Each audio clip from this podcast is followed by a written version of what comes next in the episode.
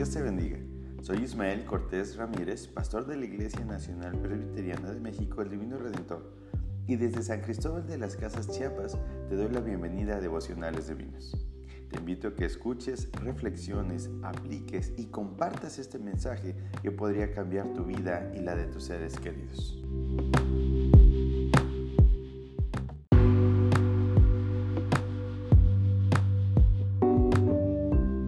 Bienvenido a este devocional.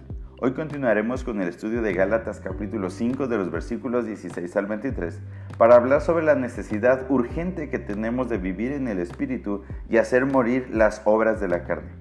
Asunto que en lo personal me parece muy necesario y que no es un tema que con solo una lección podamos explicar por completo o que una persona con una sola clase pueda decir, listo, ya superé este tema o ya lo memoricé con una sola explicación y ya no tengo que luchar para mortificar mi pecado nunca más. Yo admiro a las personas que con una sola mirada ya asimilan todo un tema o que escuchan una clase que parece que absorbieran todo el conocimiento a la primera. Pero el tema de la mortificación del pecado no es tema de una sola sentada es un tema para trabajarlo día a día, manteniendo una lucha constante contra nuestros propios deseos. El siguiente pecado en la lista que Pablo pide a los hermanos de la iglesia que eviten es la fornicación. Fornicar es el acto de tener relaciones sexuales fuera del matrimonio. Una persona soltera comete fornicación cuando tiene relaciones sexuales. Cualquier grado de relación sexual que establezca un soltero ya es fornicación. Pero antes de empezar a juzgar a otros y decirles sucios o inmundos, debemos reflexionar en que todos, pero todos, tenemos deseos sexuales. Es natural en la humanidad. Dios nos diseñó de tal modo que a partir de los 12 o 13 años, las hormonas del cuerpo provocan cambios y despiertan al cuerpo y sus deseos. Pero ni los deseos, ni la sexualidad, ni el cuerpo en sí son malos. Ni siquiera está prohibido. De hecho, la sexualidad fue creada por Dios para satisfacción de sus criaturas. Pastor, ¿me está usted diciendo que el placer y el deseo del sexo no son malos? Así es, el sexo y el placer no son malos. Dios nos creó para fructificar y multiplicarnos. En Génesis 1.28 dice Dios a Adán y Eva que fructificaran y multiplicaran. Dios les bendice y les da la tarea de fructificar. Y para fructificar, los seres humanos necesitamos tener relaciones sexuales. Dios bendijo a Adán con una pareja y les dijo que como matrimonio era necesario que tuvieran relaciones para multiplicarse, demostrando con esto que Dios creó la sexualidad para multiplicarnos. Dios creó la sexualidad para gozar con nuestra pareja. Dios creó la sexualidad para disfrutar y vivir una relación íntima con la pareja que Dios creó para nosotros. Dios nos creó con millones de terminales nerviosas para disfrutar y establecer relaciones profundas en la intimidad. El plan de Dios es que disfrutes de la sexualidad pura con la pareja con la cual compartirás toda la vida. Entonces, el problema no es el sexo. El problema aquí es el sexo fuera de tiempo, el sexo casual o el sexo sin compromisos, el sexo en todas sus variaciones. El sexo casual no es un tema actual. El tener relaciones sexuales a cambio de algo no es nada nuevo. De hecho, es el oficio más antiguo del mundo. Hay chicas que entregan su cuerpo por unas monedas e inclusive para recibir atención o supuesto amor de su pareja. ¿Recuerdas la famosa frase dar la prueba de amor? Hay chicos que para conseguir placer y satisfacer sus deseos carnales pagan a algún desconocido o manipulan a su novia demostrándole falta de respeto y amor.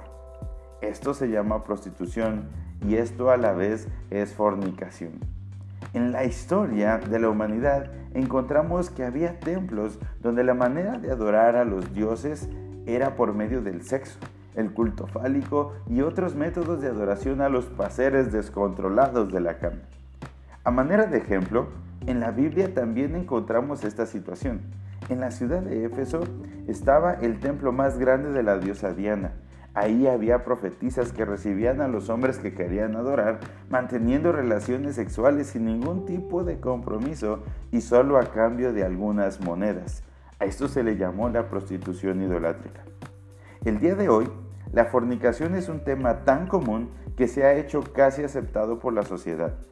Se nos dice en la escuela y en la televisión que debemos disfrutar nuestro cuerpo, que debemos explorar nuestra sexualidad o que podemos mantener relaciones sexuales con la pareja en turno e inclusive relaciones casuales con alguien que ni siquiera conozcas pero tuviste el deseo de estar con ella. Ah, pero solamente te tienes que cuidar, que lo hagas con protección para evitar enfermedades venéreas o hasta el SIDA. Pero la pregunta está, ¿y el corazón? Las heridas que causa el corazón, ¿cuál es la manera de protegernos de ello? Una vez que ya establecimos qué es la fornicación, debemos hablar de la raíz de este pecado, porque la fornicación parte del deseo de satisfacer los deseos carnales. Tanto el adulterio como la fornicación son un pecado contra el cuerpo, pero este pecado inicia en la mente. La mente genera maquinaciones que surgen en el corazón. La mente causa pensamientos que contaminan más y más nuestro ser, promoviendo que tanto jóvenes como señoritas planeen el momento indicado para seducir a su pareja y llevarlos a la cama, inclusive con engaños. Este tipo de pecado sucede aún si no hay una relación sexual consumada. Hace un tiempo escuché a un pastor decir que aunque no se hubiera consumado el acto en el cuerpo, si ya hubo manoseo y si se llegó a una segunda o tercera base, en el corazón ya se consumó el pecado. Inclusive recordamos que Jesús dice que si tú miras a alguien, lo deseas y empiezas a imaginar cosas, ya pecaste en tu corazón. Para un casado eso se llama adulterio. Para un soltero ese se llama fornicación. Así que tanto la prostitución como la masturbación, los maneseos y las relaciones sexuales fuera del matrimonio cuentan como fornicación. La pornografía también implica este deseo sexual descontrolado.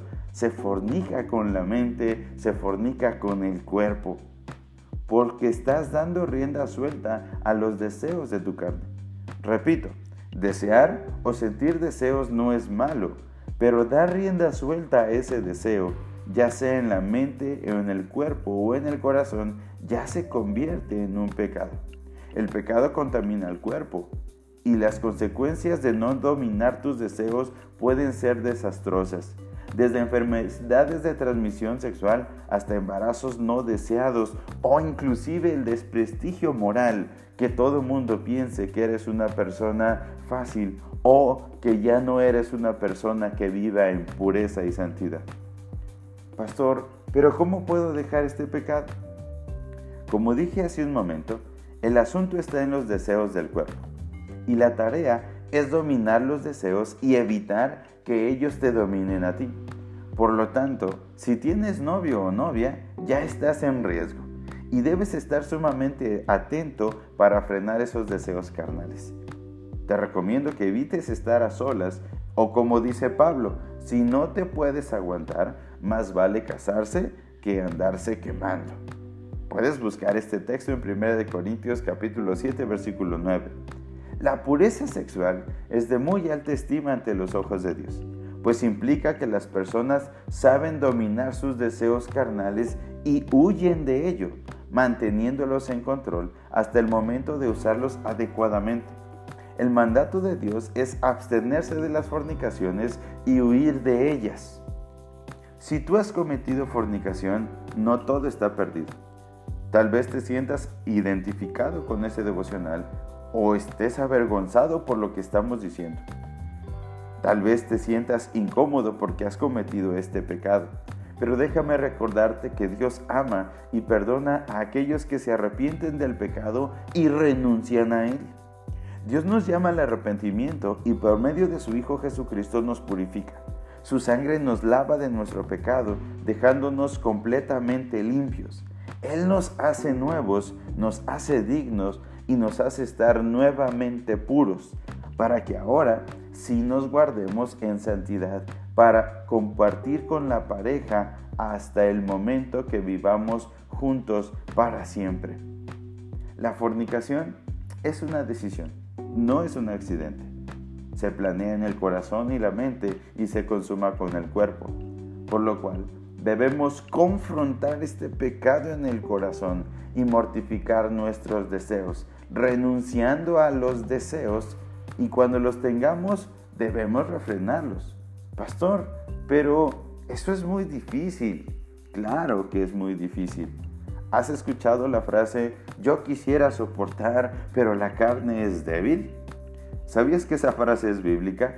En Mateo capítulo 26, versículo 41, Jesús le dice a los discípulos que el espíritu quiere refrenarse, pero la carne es muy débil y que la manera para poder mantenerse firmes es fortalecer al espíritu por medio de la oración.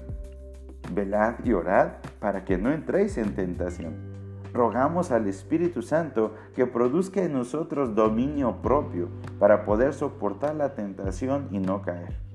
Algunas recomendaciones para ir de la fornicación es mantenerte en oración para pedir a Dios fuerza para resistir la tentación.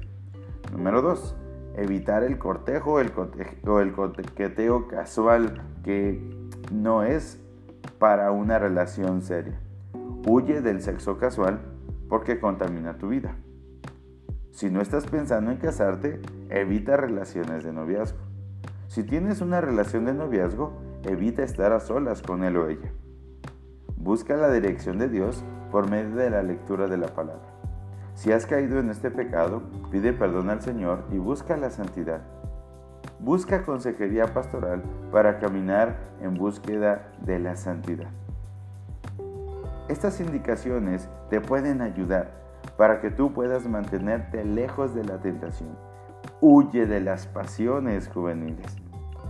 Dice la escritura que debemos buscar vivir en el Espíritu.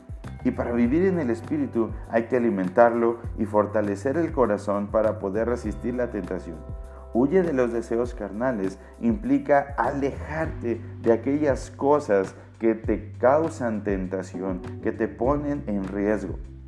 Inclusive la escritura nos enseña que debemos negar a nuestro propio cuerpo sus pasiones. Si tú reconoces que este pecado causa problemas en tu vida, aléjate de él, aléjate de los momentos de riesgo, aléjate de las personas que te pueden llevar a este pecado. Aléjate de las circunstancias que detonan esos deseos en tu mente que llevan a tu corazón no satisfagas los deseos de la carne. Bien, te invito a que ores para pedirle al Señor dirección y que sea su Santo Espíritu quien fortalezca nuestro corazón para evitar caer en tentación. Padre, gracias te damos porque nos das la vida, porque tú nos creaste a tu imagen y semejanza y nos creaste con terminales nerviosas para reaccionar en el momento del matrimonio. Señor Jesucristo, gracias porque tú conoces nuestro corazón y aún así te entregaste en la cruz para morir y perdonar nuestros pecados. Gracias porque tu sangre preciosa nos purifica y nos lava por completo, de tal modo que podemos presentarnos nuevamente como puros. Gracias por el perdón de todas nuestras faltas. Espíritu Santo, te rogamos que tú nos des la fuerza, que tú provoques en nosotros el dominio propio para que podamos resistir las tentaciones. Señor, gracias por todo lo que haces en nuestra vida. Amén. Nos vemos en el siguiente devocional. Bendiciones. Dios te bendiga.